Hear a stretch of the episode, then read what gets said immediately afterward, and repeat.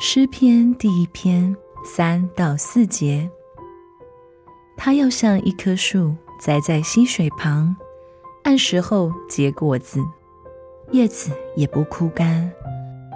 凡他所做的，尽都顺利。恶人并不是这样，乃像糠秕被风吹散。树跟糠秕之间的区别是何等的大！神的儿女与世俗儿女的区别也是一样大。树有深深的根，从地里吸收养料跟力量，深深的扎根在地里，经历风暴而不动摇。它高大，它生长。向着太阳，向着天空不断的生长。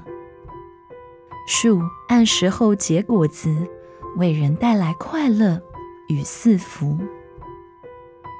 这是一个扎根在神的道中的基督徒非常恰当的比喻。而恶人乃像康比，轻浮，没有价值，对人来说没有什么用处。比从何处可以得到养料、得到力量呢？糠秕没有生命，一阵微风就把它吹走；遇到狂风，则吹得无影无踪。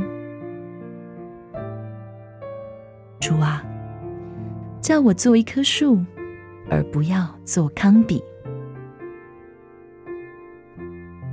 今天的经文是诗篇第一篇。